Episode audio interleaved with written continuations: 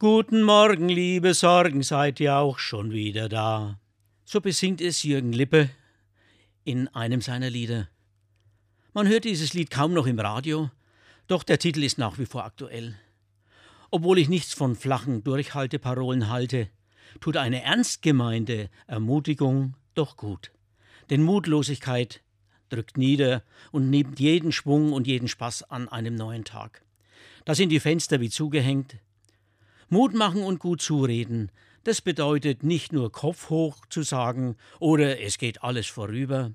Mut machen, das heißt dem anderen weiterhelfen, mit ihm zusammen den nächsten Schritt suchen. Möglichkeiten ausprobieren und auch Grenzen erkennen, die da sind. Denn es nützt nichts, sich etwas vorzumachen, aber es hilft immer weiter, wenn ich die Chancen ruhig und überlegt abwäge. Ich bin dankbar für Freunde und Bekannte, die das tun, und ich will das auch für andere versuchen zu tun.